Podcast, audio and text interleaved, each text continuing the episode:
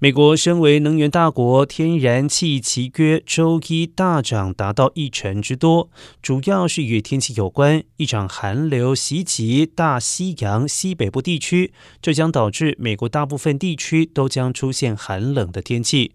根据美国国家海洋和大气管理局发布的气象预报显示，未来六到十天之内，美国大部分地区的气温都将低于历年平均水准。在经历十一月第一周的温暖天气之后，接下来的天气将会变冷，这也意味着供暖需求将会上升，天然气的需求也将跟着升高。美国天然气大幅波动显示出交易员对于凛冬的敏感程度，因为低于正常水准的库存和飙升的出口，可能会在未来几个月让美国国内面临寒冬。